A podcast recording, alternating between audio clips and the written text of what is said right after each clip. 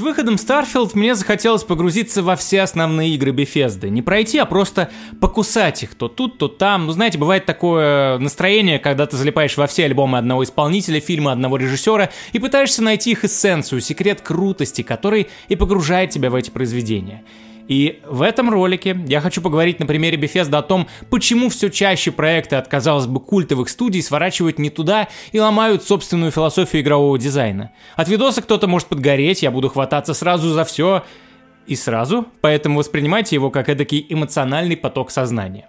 Вообще, если задаться вопросом, что такое игра Bethesda, то наверняка как-то внятно их описать не получится. У них в проектах нет какого-то очевидного выразительного признака. Ну вот, допустим, играм Миядзаки можно сказать, что они про глубокую экшен-РПГ-боевку, сложных и разнообразных боссов и запутанные миры, которые ничего тебе не объясняют, поэтому их интересно исследовать, еще там level design крутой, ну и все такое. Игры Ubisoft о каком-то решали, который всеми способами старается навести порядок на той или иной территории. Мстит, убивает, захватывает районы и лагеря, проникает по стелсу и так далее. Можно гнать и насмехаться над Ubisoft, но стоит признать, что они придумали универсальную формулу, которую переняли и некоторые другие студии. Rockstar, как правило, ставит игрока по ту сторону закона, не запрещают ему творить злодеяния, делают ставку на харизматичных персонажей и сюжет, который исследует разные точки зрения на преступность. Игры CD Projekt Red вряд ли кто-то ценит за их геймплейные глубины. Все прекрасно понимают, что самое интересное у них это персонажи, колоритный сеттинг, квесты, грустные или смешные, дружеские романтические отношения, а еще какая-то особая приземленность. Mass Effect, выборы и романтика, ну а геймплей там вообще на втором месте. Игры Larian про системность, креативное взаимодействие с окружающей средой. У Insomniac лучше всего получается создавать приятное перемещение в обширных локациях. Их геймплейный цикл основан именно на таком движении, остальное это скорее надстройки. Но в играх Bethesda как будто бы нет ничего выдающегося. Геймплей у них часто ругают скорее, чем хвалят. Сюжет очень средний, персонажи, ну, тоже запоминающихся мало. Я не знаю, мне на ум приходит, например, Стражник из Skyrim а или там безумный фанат из на которого сделали отсылку в Starfield. Видимо, действительно одна из самых ярких личностей в их играх за последние 10-15 лет. С точки зрения боевки все тоже очень среднее, как бы не нахваливали там стрельбу Fallout 4 или Starfield. Кстати, в Starfield она гораздо лучше Fallout, но многие это не оценили. Магия какая-то тоскливая. Среди квестовых веток выдающихся мало, их по пальцам можно пересчитать. Я постоянно встречаю в обзорах, как люди прям им чуть ли не рейтинги выставляют, и каждую гильдию какую-нибудь разбирают как отдельную игру. То есть видно, что это не нечто целостное. Половина механик, технических решений, локаций как будто бы искусственно пришиты к основному скелету их игр и сделаны словно бы для галочки. Короче, по описанию, это не особо выдающиеся игры, но при этом у Bethesda получилось создать абсолютно культовые вещи, в которые играют годами. Постоянно их модифицируют, продлевая им жизнь. И даже влиятельнейшая Nintendo, которая как никто повлияла на индустрию, внезапно увела одну из своих успешных серий в сторону Скайрима. Да, последние Зельды во многом опирались на подход к открытому миру в стиле Bethesda. Ответ прост. Если разобрать бефездовскую игру на системы, то каждая из них будет так себе, но вместе они образуют финальный опыт. Симулятор путешествия. Вы просто гуляете по миру, собираете всякий хлам, иногда хлам называют артефактами. По сути, это такой видеоигровой поход за грибами вместо грибов разные ассеты. Это игровая идентичность их проектов, та самая типичная игра беседки. Однако последние 10 лет с ними какая-то беда происходит. Я не особо интересуюсь рейтингом игр, но все-таки не могу игнорировать, что оказывается Starfield сейчас самая низкооцененная игра Bethesda в Steam. А ведь как раз на ПК очевидно ядро их аудитории. Так в чем же дело? Во многих обзорах от поклонников Starfield можно услышать, мол, люди сами не знают, чего хотят, напридумывали себе какую-то другую игру, а это просто очередной проект от беседки. Но если присмотреться повнимательней, это же не так. Я видел много критики по поводу моего видоса про Starfield, хотя у меня явное ощущение, что его невнимательно смотрели или в игру невнимательно играли. Возможно, я был неправ, конечно, насчет влияния на мир квеста про плакаты с лягушками. У меня игра просто, может быть, на этот квест не отреагировала. Ну, бывают баги. Но основные мои претензии были какой-то странной односложности многих квестов, которые требуют от тебя чаще всего прилететь в другую звездную систему, поговорить или забрать какой-то предмет, а потом вернуться к квестодателю. Плюс я критиковал квестовую линейку Ryujin за плохую работу над заданиями, которые по геймплею сильно уступают стелс-квестам гильдии воров или темного братства. Игромеханически стелс всегда хреново работал в играх беседки, но это компенсировалось дизайном заданий. Часто они состояли из нескольких этапов, постоянно награждали вас новой экипировкой, подразумевали взаимодействие с некоторыми системами игры. Ну вот, например, с распорядком дня. Мне приходится повторяться, извините. Просто потому, что это была важная фишка игры, которой не было у других в то время. Благодаря ей мир ощущался более живым, как и забавная система искусственного интеллекта, которую со временем начали урезать, чтобы беседки на игры вели себя более предсказуемо, но вместе с этим они начали терять ту самую идентичность. Как минимум эти системы стоит поблагодарить за вот такие всем известные мемы. На за работу!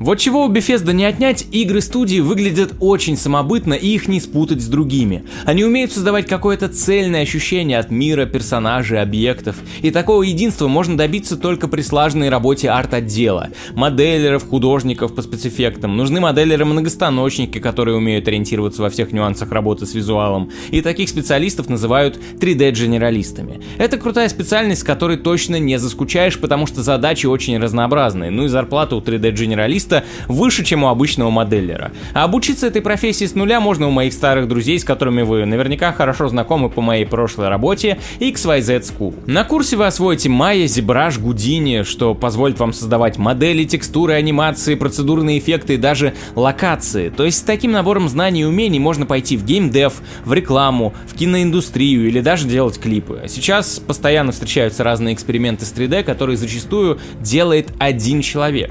В XYZ преподают действующие профессионалы из индустрии, которые работали над Doom Eternal, Dragon Age Inquisition, Darksiders 3, Metro Exodus и Plague Tale. В курсе 3D Generalist школа объединила все свои наработки из своих лучших продуктов, чтобы обучать универсальных специалистов.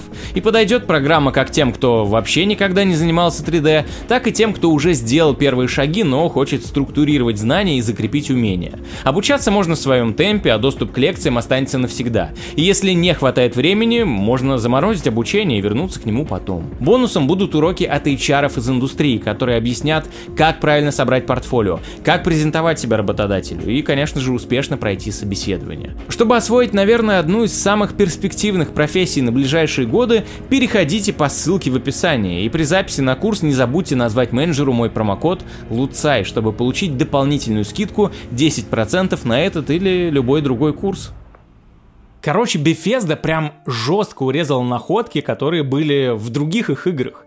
Я тут на DTF прочитал статью от пользователя Чун Чун Мару, кстати, привет тебе, если смотришь. Так вот, он проделал кропотливейшую работу и выдал целый огромный список того, что Starfield привнесла и того, чего она лишилась по сравнению с другими проектами Bethesda. Там 64 пункта, и некоторые из них натянуты, но все равно их слишком много. Вроде бы все это лежит на поверхности, но какая-то деградация в деталях, она просто на лицо. Если что, я ссылку на статью оставлю в описании, но вот несколько заметных вещей оттуда. Еще подкину своих, на которые пользователь не обратил внимания. Ну, во-первых, многие жаловались на отсутствие транспорта, из-за которого приходится километры наматывать на планетах. И ведь действительно, в Тессах были хотя бы лошади. Ну, это не Моровин все-таки, уже не те масштабы, точнее масштабы наоборот куда большие. И это реально бесит. Да, в Fallout тоже не было транспорта, но там карты даже чересчур набиты активностями, и, может быть, поэтому они ощущаются меньше скайримовских. В предыдущих играх, если вы залезаете в карман NPC, то там будут те вещи и экипировка, которыми он пользуется. А в Старфилде мало того, что лута дофига надо собирать, так даже с мертвых тушек NPC иногда поднимаются оружие и броня, которые они не пользовались так как лут тут генерируется случайно. Расчлененка. Спорная штука. Мне она вообще не интересна. Но все же она действительно была. И от этого просто некуда деваться.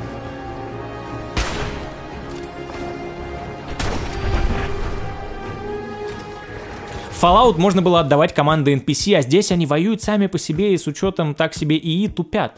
Реакция NPC на интерактивные объекты. Да, я говорил, что Bethesda так и не научились полноценно использовать физику в геймплее, но минимальная реакция была.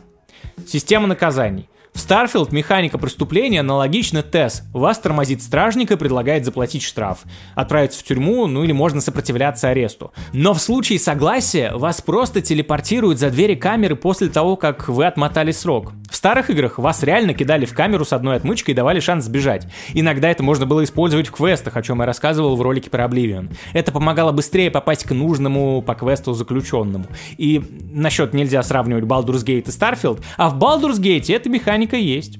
Как так-то?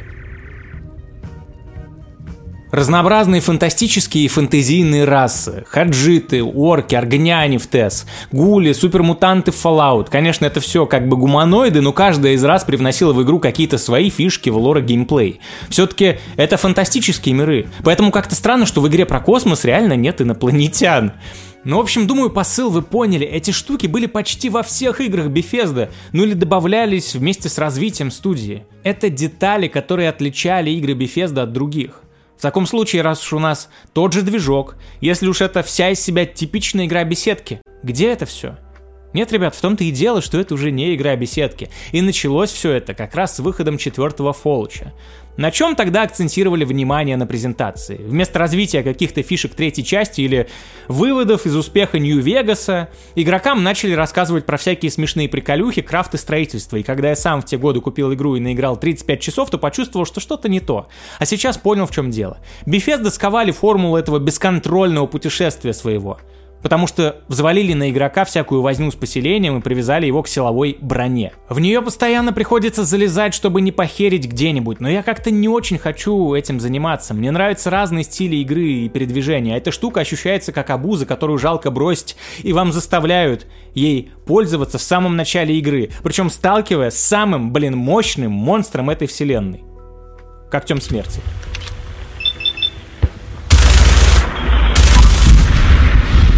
Конечно, в каком-то смысле Bethesda решили эту проблему, ну точнее предложили альтернативу. Если в Fallout вы строите базу в каком-то конкретном месте, то тут она всегда с вами. Это ваше космическое судно. Конечно, можно строить аванпосты на планетах для освоения ресурсов, но все-таки можно ограничиться кораблем. Однако, как будто бы весь фокус игры теперь переместился опять же на этот корабль. Хоть в игре и мало космоса, но именно корабль стал основным драйвером исследований местных звездных систем. Bethesda постепенно продавливали эту идею, которая начиналась еще в их старых играх, типа в какой-то момент игрок мог купить дом и обустроить его по собственному желанию. Это была прикольная фишка, бонус к уюту и погружению, которая ни к чему не обязывала игрока, но чем дальше, тем сильнее они старались игроку навязать какой-нибудь балласт. И вы скажете, ну не хочешь, не развивай поселение, не помогай своим подопечным. Но такой подход как минимум ломает игру с нарративной точки зрения, а это уже ошибка. Bethesda стали упарываться по гимикам, по штукам, которые важны скорее для людей, увлеченных модами. Это им нужно. Им нужны все эти дома с кастомизацией и прочие приколы. Обычный игрок проводится пару часов с этим и забьет. В Starfield же это раздулось до каких-то безумных масштабов. Тут реально это превратилось в дополнительный слой, в отдельную игру. Но сравните это со списком упрощений, которые я упомянул выше. И действительно ли стало лучше? Действительно ли Bethesda смогли сделать другую игру в таком случае, более глубокую? Да не особо. Ведь даже про Starfield говорят, что, мол, от него можно кайфануть, как от истинной бефездовской игры, если пропустить это, это и это, не заниматься вот этим и вот туда не летать. То есть, по сути, все свои нововведения они не смогли нормально интегрировать формулу своих игр. Это ощущается как надстройка, ради которой потратили кучу ресурсов. Дальше, дальше мы пойдем в такие околофилософские дебри, но это то, о чем я постоянно говорю. Корпорации свихнулись на бесконтрольном расширении всего и вся. Больше внутренних студий, больше отделов, э, больше каких-то сомнительных вакансий в штате, без которых раньше неплохо обходились. Игровые миры надо набить большим количеством контента, понаделать больше всяких трансмедийных штук, комиксы, короткометражки, мобильные приложения, мерч — а давайте еще запихнем в нашу игру что-нибудь для челов, которые любят выживачи или бесконечное строительство. А давайте. Ну и что в итоге? У этих людей и так есть хорошие выживачи и симуляторы строительства, какие только хочешь, которые на этом сконцентрированы, и они, конечно же, будут лучше. В итоге компании нанимают кучу людей, и вот вы пробегитесь по новостям медийных корпораций за этот год, и буквально все теперь сокращают штат, срезают направления и так далее. Вот только что на днях пал оплот Epic Games, к которым я, надо сказать, с уважением всегда относился, потому что они немалый вклад сделали в геймдев. Unreal, всякие другие клевые инструменты для разработчиков, гранты, учебные программы, ну и так далее. Но и они уволили 900 человек. Все, вот чем заканчиваются все эти бесконтрольные расширения. Это касается и бизнеса, и самих продуктов, игр. Или вот еще пример. Из судебных документов Microsoft выяснилось, что Фил Спенсер несколько лет назад обсуждал покупку всяких игровых гигантов вроде Valve или Nintendo. Так вот, Фил удивлялся, почему же Nintendo такие недальновидные и не хотят, чтобы их купила какая-то еще более крупная корпорация. Тогда они смогли бы потенциально зарабатывать несколько раз больше. И сам же назвал причину, почему так. Им это не нужно, Nintendo просто достаточно денег. И чтобы там кто ни говорил, про Агуша гейминг, жадность и так далее, Nintendo всегда придерживалась примерно одного курса. У них многие разработчики работают с 80-х. Все эти Зельды с Марио делают те же люди, что и делали их с 90-х, ну потому что, видимо, получается хорошо, видимо, они умеют поддерживать ту самую идентичность, которая заходит игрокам. При этом они пытались экспериментировать, что и к провалам тоже приводило, но вот эти вот эксперименты тоже были частью идентичности студии. Они еще с 80-х пытались придумывать всякие новые способы управления, создавали необычные портативки и занимаются этим сейчас. И теперь, даже в 2023 Полудохлый Switch чуть ли не самая популярная консоль. Во второй половине нулевых одной из целевых платформ для многих западных студий был Xbox, в результате чего выходили какие-то действительно великие title ы. Да, на мой взгляд, тогда во всех крупных играх произошел явный перекос в сторону консолей по геймплею, интерфейсам и управлению, разработчики стали делать свои игры более доступными и понятными, добавляли гайды, и не сказать, что мне это все нравится, но ту эпоху ни с чем не спутаешь. PlayStation, помимо всяких мощных западных эксклюзивов, эксклюзивов еще и предлагала часто японские, чисто японские игры, которые причем по тону отличались от того, что делала Nintendo. А сейчас эти компании не то чтобы в упадке, но вся их продукция ощущается как-то пресно, словно попытка угодить всем и сразу. Они Ушли от ощущения геймерского праздника, чего-то уникального. Все чаще возникает вопрос, а о чем этот проект, почему его стоит попробовать? И вот тебе рассказывают, тут у нас есть такая фишка с генерацией кучи планет, а потом оказывается это не фишка, и вообще даже не нужно было к этому прикасаться, чтобы получить действительно крутой опыт. У меня, например, следующий видос будет про порт первой готики. Кстати, чтобы не пропускать анонсы, подписывайтесь на мою телегу. Этой игре 20 лет, но я точно могу выразить, чем она отличается от других проектов даже по сей день. Это игра героя, который не особо-то и герой, он слаб, и ему приходится всего добиваться находчивостью, что выражено через геймплей и кучу разных игровых систем. Если ты не можешь побеждать всех силой, то у тебя есть масса альтернативных способов решить задачу. И, возможно, игра отреагирует на это. Да, ты можешь запустить эту игрулю просто с целью, ну не знаю, чтобы собрать самое крутое снаряжение, прокачаться, валить всех с одного удара или заклинания но то, как игра приводит к этим достижениям, складывается в посыл. Даже ее косяки — это посыл, который много рассказывает о подходе к дизайну и технологиям того времени. И тут я не имею в виду, что произведение должно чему-то учить. Это утверждение ошибочно, потому что оно подразумевает, будто бы искусство должно приносить какую-то объективно измеримую и желательно общественную пользу. А если это не так, то и не нужно такое искусство. Но чтобы зацепить зрителя, слушателя игрока, в искусстве должно быть хотя бы сообщение.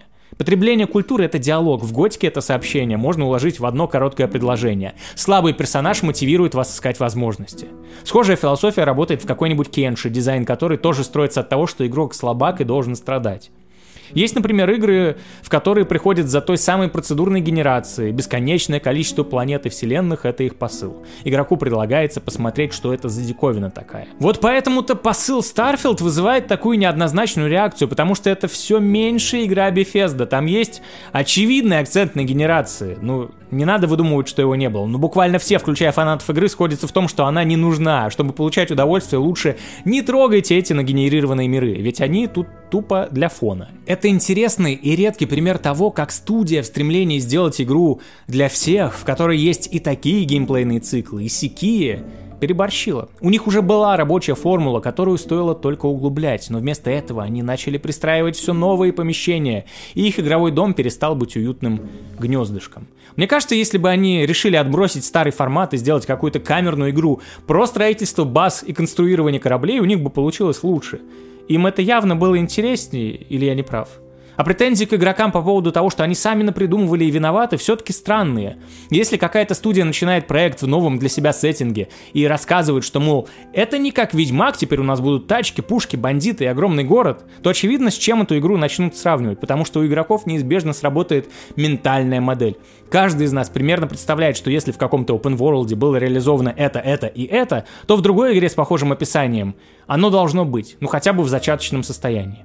От того до своего финального тюнинга многие так плевались от киберпанка по сравнению с GTA или некоторыми играми Ubisoft. От того многие критикуют космическую часть Starfield. Можно сколько угодно убеждать людей, что игра не про это, но опять же, ментальная модель, ребята. Не нужно было утверждать, что это игра про исследование космоса, если в индустрии есть яркие примеры, которые уже справились лучше в похожем сеттинге. Если бы Bethesda решили скрестить свою формулу, скажем, не с космосимулятором или строительным симулятором, а, например, с жанром стратегии, ее вполне заслуженно бы ругали за плохую реализацию, так как в рамках идентичности жанра стратегии Bethesda сделали бы скучную и неинтересную игру. Короче, идентичность — это послание, это диалог, который позволяет пользователю ответить на вопрос, о чем эта игра и в чем ее отличительная фишка.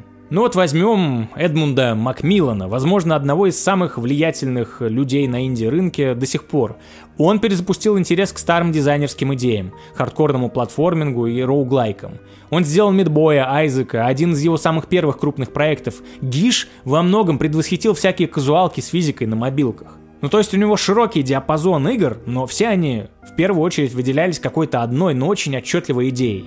А с точки зрения оболочки у него всегда прослеживается вот эта не особо приятная телесность, мясо, какие-то болезненные формы, сопли и прочее.